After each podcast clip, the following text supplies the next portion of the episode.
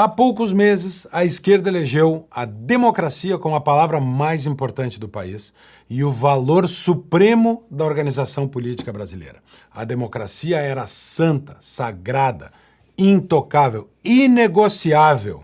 Tanto é que quem quer que levantasse a voz para falar de qualquer aspecto da organização das eleições no Brasil tinha que ser defenestrado do processo político. Não pode opinar. Não posso nem falar aqui o que não se pode falar. Essa era a sacralidade da democracia para a esquerda. Até que o assunto começou a ser o conflito no Oriente Médio entre Israel e o Hamas envolvendo a criação do Estado palestino. De repente, as vozes da esquerda passam a tratar a soberania nacional como o aspecto mais importante. Esquece essa história de democracia lá no Oriente Médio. Não é isso que importa. Lá o que importa é a soberania do Estado da Palestina. Não, eu não estou dizendo que a discussão sobre a independência da Palestina, a existência de um Estado palestino, não pode acontecer. Eu não estou dizendo que a independência da Palestina não seja talvez um passo importante para a paz. O que eu estou dizendo é que essa adesão automática da esquerda, fazendo manifestações com bandeira da Palestina, os partidos de esquerda aderindo e pulando no colo da causa palestina, esta adesão automática significa alguma coisa. Ela significa, acima de tudo, eliminar um pedaço do debate sobre a criação da Palestina. E a primeira pergunta para quem se diz amante da democracia, é a Palestina será, se independente, um país democrático? Haverá democracia na Palestina? Ou isso não é importante, porque lá o importante é a oposição ao Estado de Israel? Um verdadeiro democrata, e não essa esquerda fajuta, o verdadeiro democrata vai se fazer estas perguntas a Palestina, sem independente, será uma verdadeira democracia? Pode lembrar da frase do Lula dizendo: bom, a Venezuela é uma democracia porque lá tem eleições. Mas eleições não são o suficiente para assegurar que existe democracia. A democracia tem requisitos necessários que vão além da mera realização de um processo eleitoral. E eu vou dar um exemplo lá do Oriente Médio. Com a Primavera Árabe, o governo de Mubarak foi derrubado no Egito. Mubarak era um ditador egípcio. A Primavera Árabe trouxe a esperança da democracia. E na primeira eleição, uh, o presidente Morsi ganha a eleição e ele é da Irmandade Muçulmana, um destacamento muçulmano radical que é tudo menos democrático. Começou a perseguir a sua oposição até que o novo presidente uh, do Egito, o Abdel Sisi, toma o poder, dá um golpe de Estado, derruba Morsi e ele estabelece, ele sim, uma nova ditadura no Egito, perseguindo os seus adversários, a ponto de, na última eleição, ter a incontestável votação de 97% dos eleitores. É claro que só tinha mais um candidato, que era um apoiador do próprio governo dele, e que ele autorizou concorrer à medida em que perseguiu e, inclusive, extinguiu a Irmandade Muçulmana. Ou seja, o Egito passou a ter eleições, ele passou a ter democracia. É esse o modelo de democracia que nós defendemos para um novo país que vai se estabelecer na região? De novo, eu não estou dizendo que a Palestina não deva existir, e talvez esse seja um passo necessário.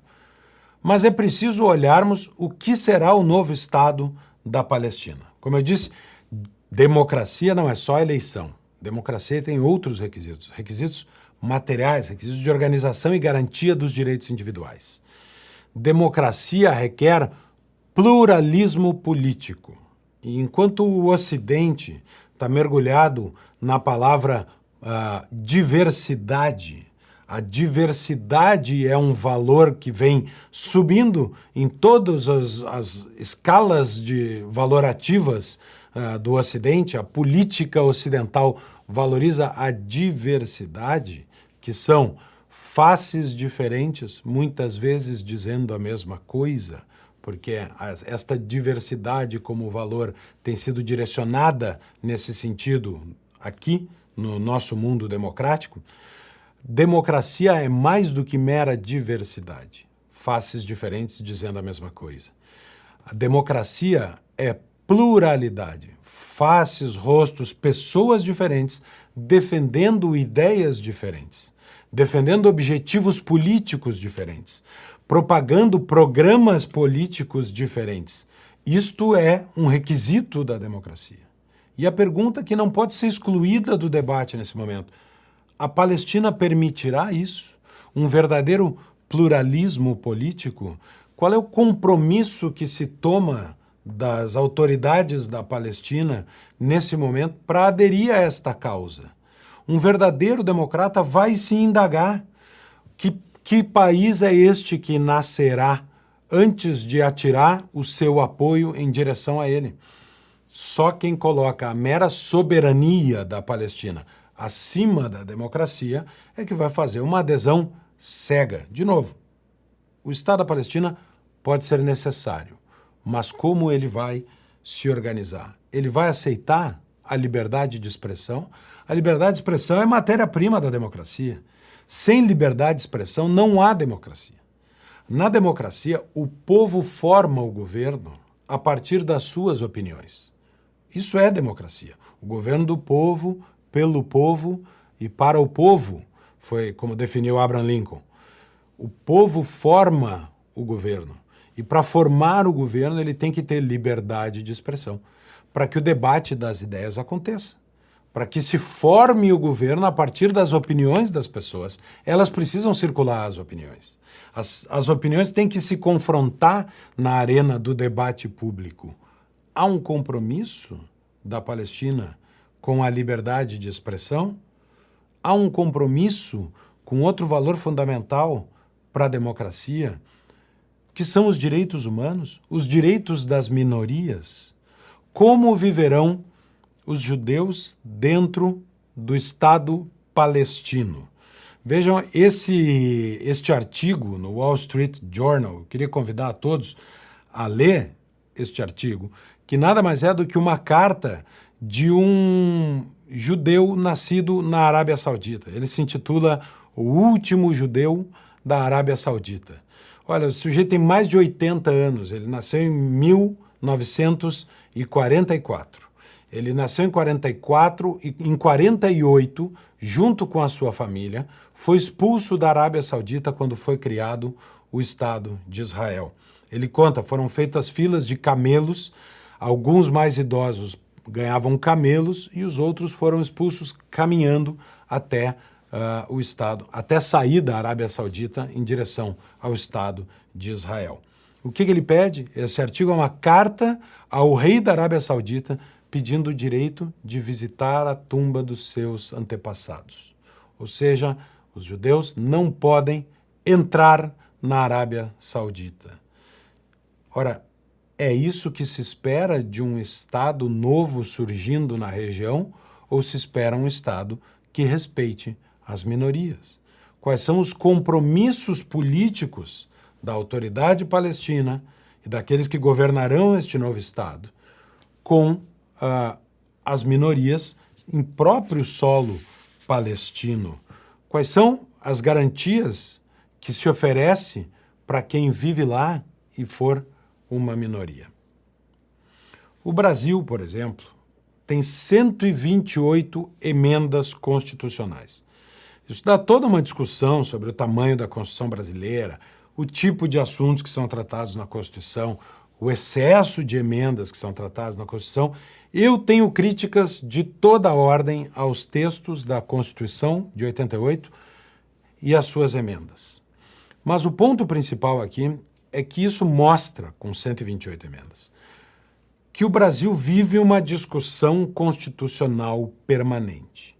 Nós estamos em permanente debate sobre a organização política do Brasil, em permanente crítica à nossa Constituição, em permanente discussão sobre melhorias desse arcabouço, dessa moldura institucional dentro da qual a política brasileira acontece Eu sou, de novo, crítico da Constituição brasileira, mas eu posso ser. Eu posso dizer o que eu penso da Constituição brasileira.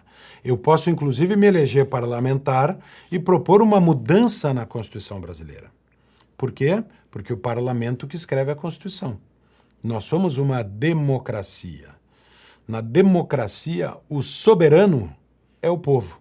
O que é soberano? Tem uma, tem uma, uma descrição antiga, né? uma definição antiga da palavra soberano que diz: soberano é aquele que diz o direito em última instância. Soberano é quem faz a lei. Ora, aqui no Brasil, o povo faz a lei. Pelo menos quando o Supremo não ah, avoca para si essa função do Congresso Nacional. Nós fazemos a lei no Congresso Nacional. Somos uma democracia. O soberano aqui, todo o poder emana do povo, em seu nome será exercido, é o que diz a Constituição. Soberano somos nós. Num Estado teocrático, quem vai discutir as leis? Poderá alguém levantar a mão e dizer assim: eu acredito que a pena para o adultério deveria ser. Primeiro, o adultério não deve ser criminalizado. Segundo, se for, a pena deveria ser uma multa. Alguém pode discutir isso? Olha essa notícia do jornal Globo sobre o que aconteceu no Sudão uma moça de 20 anos de idade foi condenada à morte pelo apedrejamento por adultério.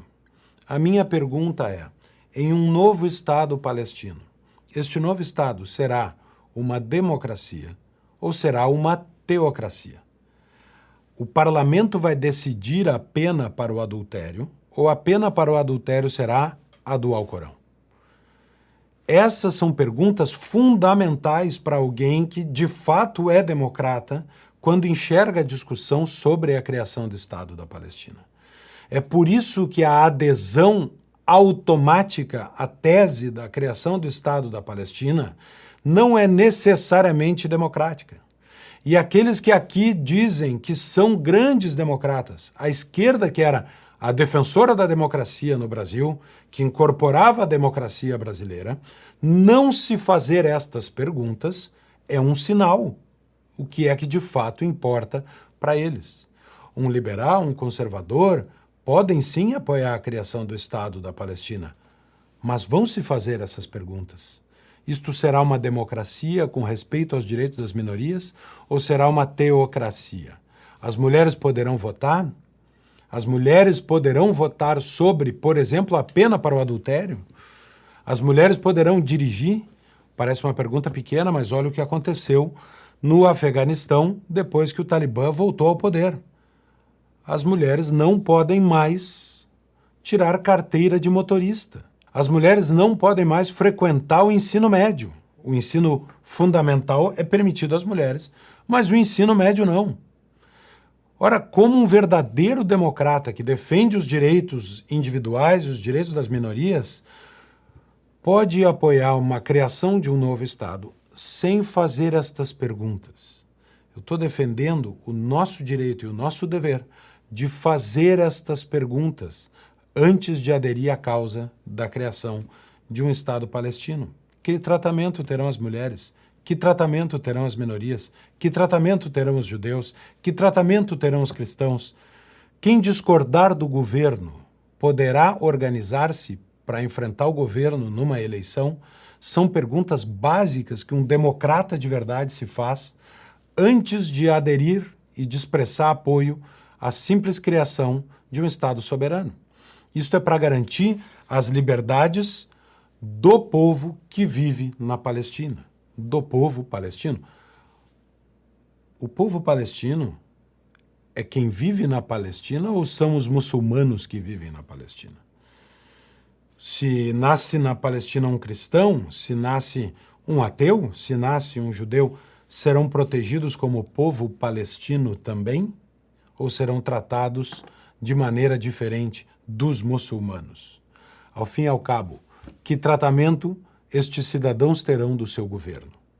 Esta é uma pergunta fundamental para o verdadeiro democrata. A segunda pergunta fundamental é que tratamento o Estado da Palestina dará para os seus vizinhos israelenses. A Palestina, que compromisso há desta nova nação em enfrentar o terrorismo? Que compromisso há desta nova nação em não atacar o Estado de Israel na semana seguinte? Porque entregar a soberania nacional a um povo significa que este povo, obviamente, criará as suas instituições políticas e as suas instituições militares. A Palestina terá um exército, a Palestina terá uma força aérea e uma marinha. E onde estão as garantias de que, ao possuir um exército, o primeiro ato desse novo país não será voltar a sua força militar contra o Estado de Israel? Mais de uma vez, depois dos acordos de Oslo, e é sempre bom lembrar os acordos de Oslo, em que Yasser Arafat e Yitzhak Rabin uh, assinaram um tratado dividindo o Estado de Israel em dois, um Estado palestino e um Estado de Israel. É bom lembrar que isso aconteceu. É bom lembrar que nessa, nessa divisão havia basicamente três áreas: uma área com soberania plena de Israel, uma área com soberania plena da Palestina e uma terceira área com a autoridade civil palestina, mas sob a presença do exército israelense. Estes foram os acordos que deram a Yitzhak Rabin, a Shimon Peres e a Yasser Arafat o Prêmio Nobel da Paz.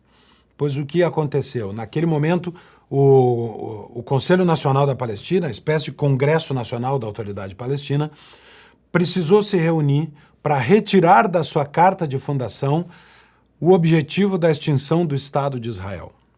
Eles votaram em anular esta cláusula, mas não em retirá-la do texto. Então, a carta fundamental, o que seria a constituição da autoridade palestina, tinha originalmente o objetivo da extinção do Estado de Israel. Isto foi votado por duas vezes no, no Conselho Nacional da Palestina. E essa cláusula foi anulada, mas não foi riscada, não foi retirada do texto. O que, qual é a pergunta que nasce disso? Um novo Estado da Palestina terá o compromisso constitucional de conviver em paz com o Estado de Israel? Declarará isso abertamente ou permanecerá esta intenção expressamente escrita de destruir o Estado vizinho? Essas são perguntas fundamentais que nós temos que nos fazer ao analisar a questão da independência da Palestina e que a esquerda finge não existir, porque o valor da democracia que tanto defendeu no Brasil, e não me entendam mal, ah, sou muito mais democrata do que esta esquerda falaciosa, porque defendo a democracia não apenas no Brasil, mas em qualquer lugar do mundo. Ao passo em que a esquerda que elevou esse assunto no Brasil fecha os olhos para a discussão constitucional básica daqueles direitos que garantem uma democracia funcionante no Estado da Palestina. Ao fim e ao cabo, a Palestina servirá como um sustentáculo para o terror ou se oporá? A Palestina perseguirá o Hamas ou servirá de base para o Hamas? Reparem que na, em 2001, quando aconteceram os ataques às Torres Gêmeas, de 11 de setembro, o mundo descortinou uma nova conversa e uma nova compreensão de guerra ao terror. A guerra dos Estados, Unidos, dos Estados Unidos não era contra o Iraque e o Afeganistão, era contra a Al-Qaeda no território do Iraque no território do Afeganistão. Depois virou uma guerra contra também uh, Saddam Hussein, mas porque eram estados que davam sustentação a grupos terroristas. É preciso tomar da autoridade palestina um compromisso de não o fazer, de não dar sustentação ao Hamas. Es, todas essas questões precisam fazer parte do debate público. Elas precisam estar na discussão sobre o apoio ou não à independência palestina. Yasser Arafat disse: nosso mundo, disse na Assembleia Geral da ONU, o nosso mundo almeja paz, justiça, igualdade e liberdade. Ah, o Estado da Palestina se formalmente criado, terá estes compromissos ou terá os compromissos do Hamas de destruir o povo judeu e o Estado de Israel? Sem estes compromissos, qualquer discussão sobre a democracia na Palestina é uma discussão vã. E isso mostra apenas que a esquerda, ao fazer essa adesão automática à crítica, sem fazer estas discussões previamente, a esquerda, ao pular no colo do debate, dizendo: estou com a Palestina, a esquerda mostra que o seu maior valor não não é a democracia. Olhem a nota que o PT lançou, o partido do presidente da República do Brasil, que o PT lançou uh, sobre o assunto.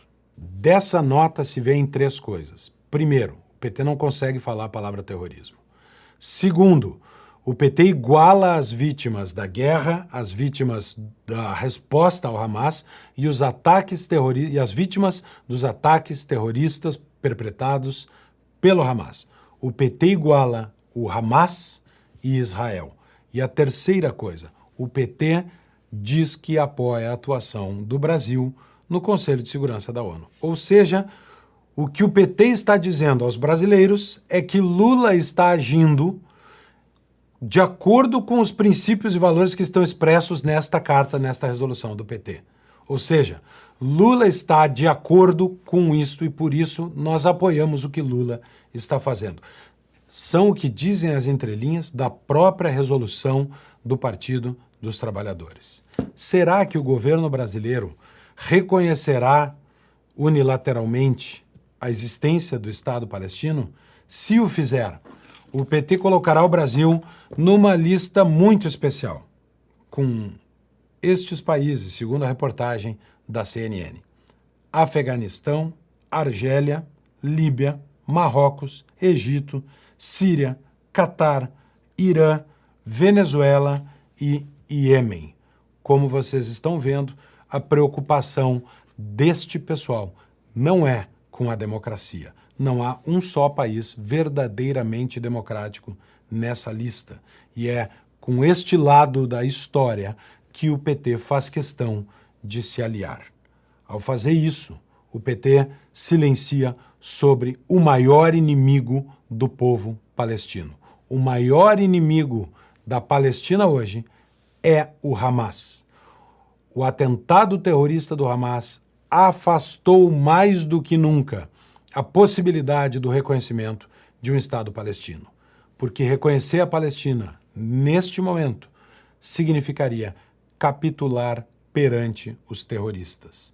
Teria funcionado o ataque do Hamas. E o que é pior, no equilíbrio de forças internos desta nação chamada Palestina, o Hamas seria supervalorizado por ter sido ele quem deu o passo necessário para a criação do Estado independente da Palestina.